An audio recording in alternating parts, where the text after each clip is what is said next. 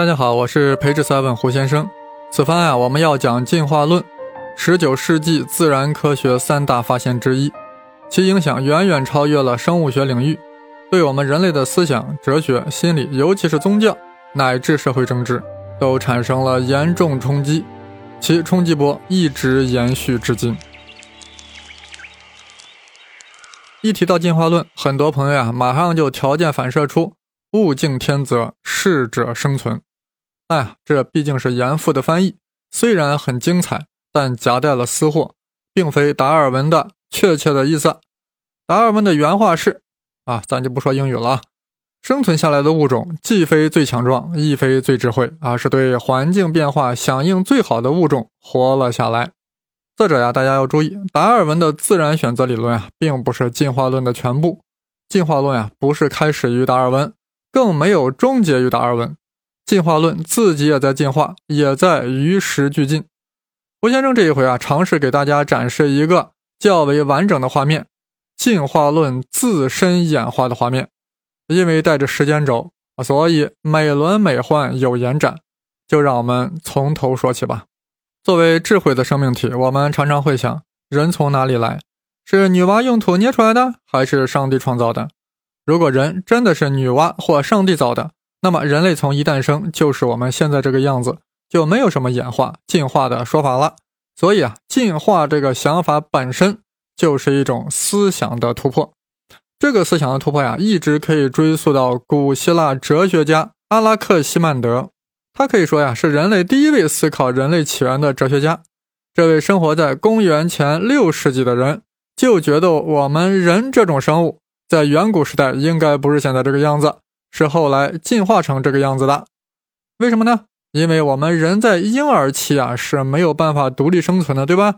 那如果这样的话呀，那人早期啊都是野人呀，在野生环境中是怎么生存的呢？你这个婴儿，对不对？自己没法独立生存啊，那你早期根本没法生存啊。所以相比别的动物而言，婴儿的人类没有生存优势。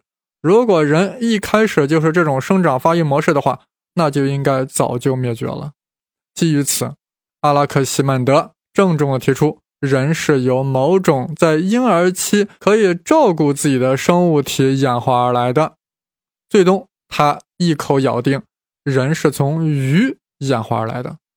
阿拉克西曼德，你的思维相当可以啊，不愧为是哲学家，吃饱了就想这些不打粮食的事儿。再后来，另外一个吃饱了的人，恩培多克勒进一步认为朗朗 go。地球上生存过很多奇奇怪怪的生物，后来啊，不能适应环境的灭绝了，适应的就活了下来。哇塞，这不就是自然选择吗？原来进化论甚至是自然选择的雏形理论，早在古希腊的时候就有人提出来，绝非达尔文横空出世搞出来的。再后来啊，随着柏拉图、亚里士多德等人的崛起，一个基本不变的生物等级链条建立了起来。这些早期的进化模型呀，就渐渐地淡出了人们的视野。看看我们古代中国是否也产生过进化论、进化的思想？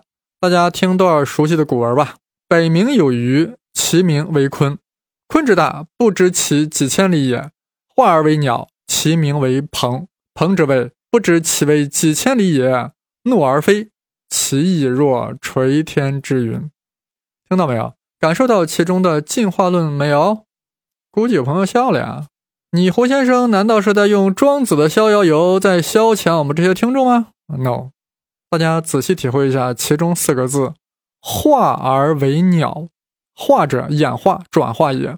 在庄子的脑洞里，那条鱼，那条大鱼在北海里游着游着，突然跃出水面，化为巨鸟，展翅冲天。这就是进化论啊！浪漫主义的进化论，遗憾的是没有得到后人的传承。大家啊，后来都忙着研读四书五经、科举做官去了，而欧洲人呀，也忙着仰慕万能的上帝，搞起了经验哲学。谁有功夫去探究生物是否会演化呢？哎，时间啊，一直到了十六七世纪，欧洲的多数人还是相信世界是由上帝创造了。包括我们人类的一切生物、一切物件，都是上帝造的。有个大主教甚至根据圣经呀，算出了上帝创造世界的准确时间，那就是四千多年前的某一天的早上九点。一直到了十八世纪，终于有人要挑战这个说法了。这是一位博物学家，啊，听过我那个栏目《声考数理化》的朋友啊，对他并不陌生，因为在他很老的时候，邀请了一大帮子客人到他家，酒足饭饱之后，非要让大家往画着平行线的白纸上投针，啊，投大头针。大家很无奈，一共投针了两千两百一十二次，其中与纸上平行线相交的有七百零四次，两者相除。正好是圆周率派三点一四啊，这就是历史上著名的布封头针。这个博物学家就是布封，头针算圆周率啊，这对布冯来说呀，不是什么太大的贡献。他最大的贡献在于开启了现代进化论。布冯认为，曾经有一颗彗星撞到了太阳，撞出的碎片后来形成了地球，所以早期地球呀是火热的，very hot。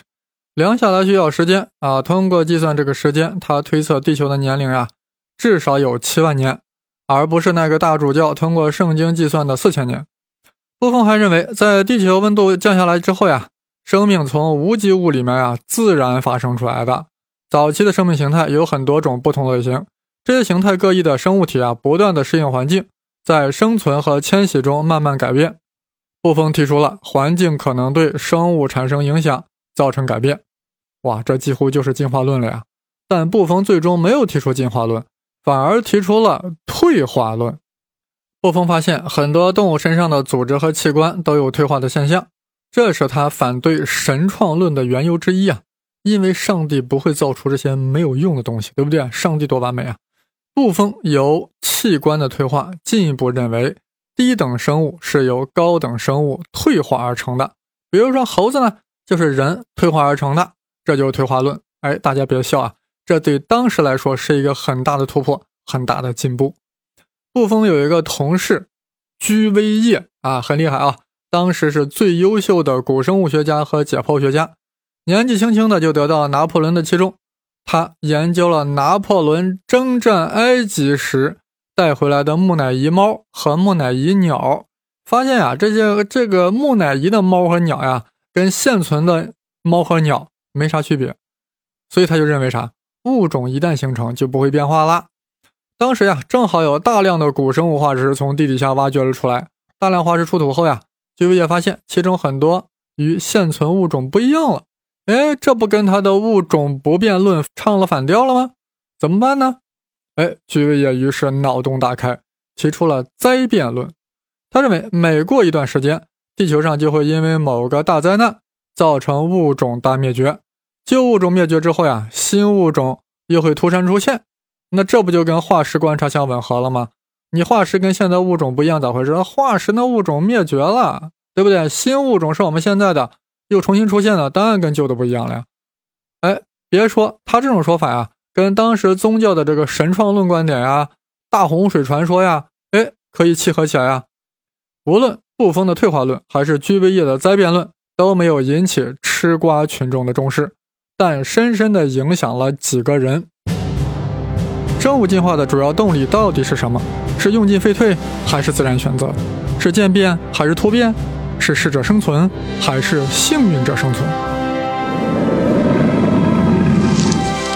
进化论，论如其名，本身也在不断的进化、不断演化，波澜壮阔，起伏跌宕。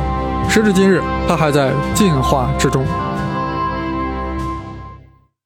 影响了哪几个人呢？其中一个小伙就是拉马克。起初啊，拉马克是接触到了大量的软体动物化石，这些化石展现出了连续性的变化。这种变化不就是物种在演变吗？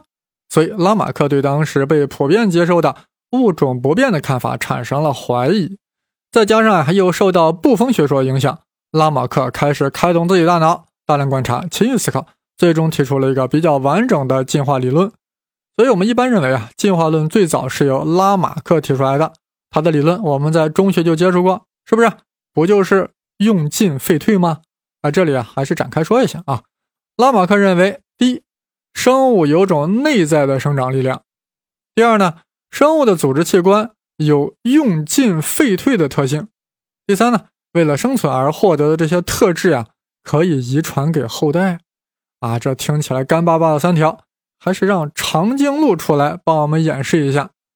长颈鹿呀，为了吃树上的叶子，于是使劲伸脖子，于是脖子呀就慢慢长长了。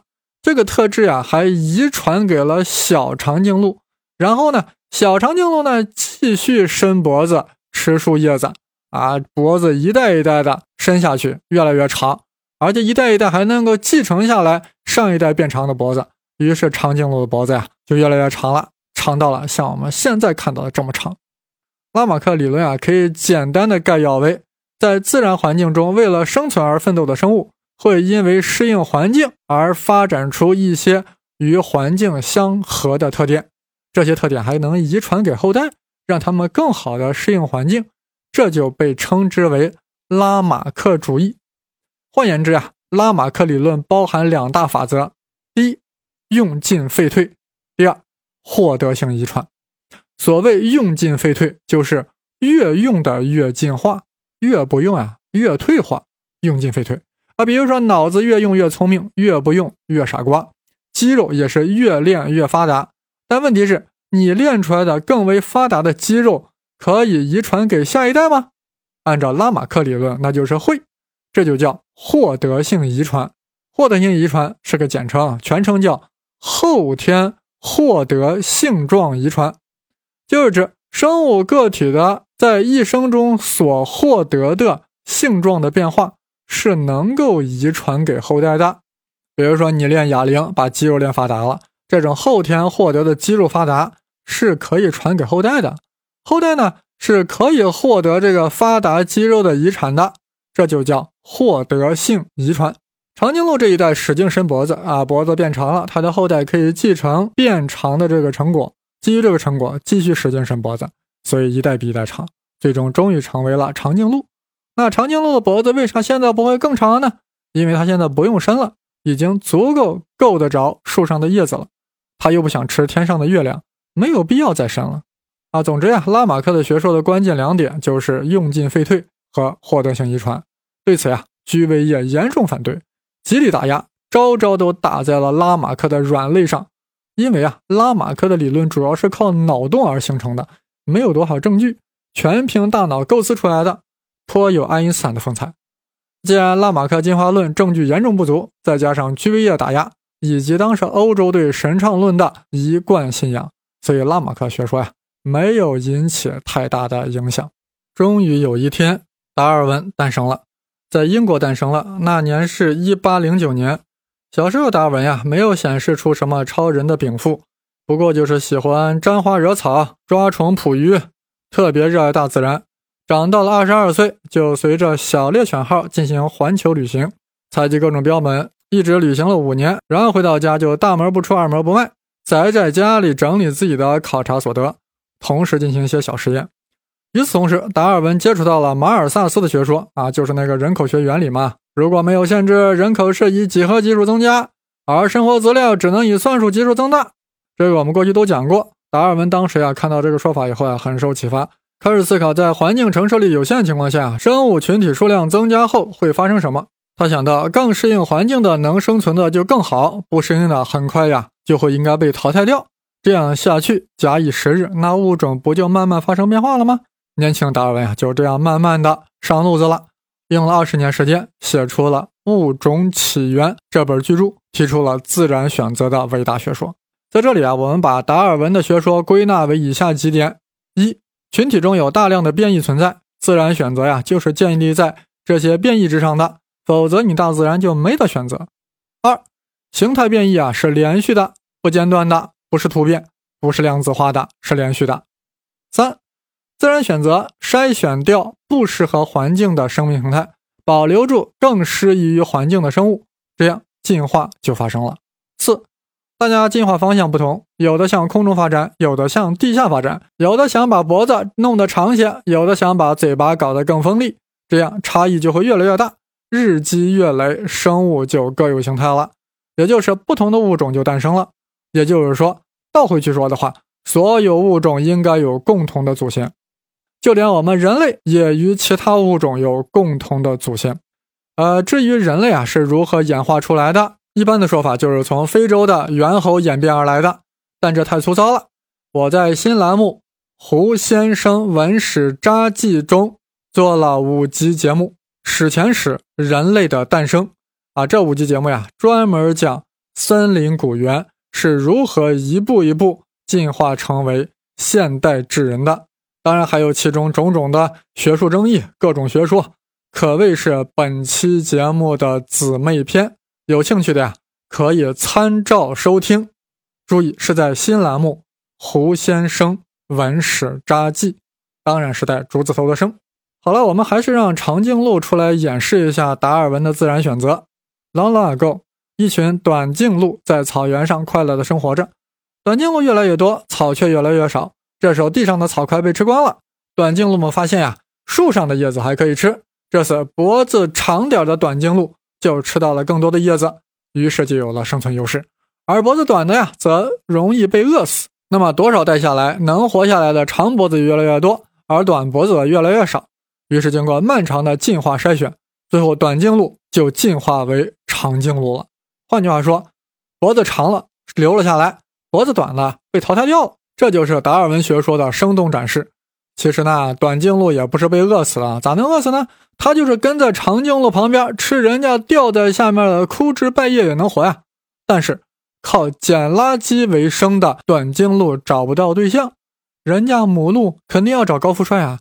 谁找你这短颈鹿呀？自己都养不好，还想找对象，所以短颈鹿啊就没有了后代。而长颈鹿呀，妻妾成群，大量繁殖，最终短颈鹿就消失了。这就是自然选择。如此看来啊，达尔文的学说跟拉马克的很不一样。那到底谁对谁错呢？啊，有朋友肯定说了，当然是达尔文学说是对的呀，这个在中学课本里都讲过呀。你胡先生在这里还啰里吧嗦说个 nothing 啊？是呀，如果真是就是达尔文是正确的，拉马克是错的，就这么简单，我胡先生就不会做这期节目了。大家知道，胡先生在培智三问上的节目不只是传播知识，更重要的是揭示、展示思维方式，让大家能够从多视角看待一个现象：生物进化到底是拉马克还是达尔文，还是都不是？哎，这个我要先喝口水，润润嗓子。我们接着讲。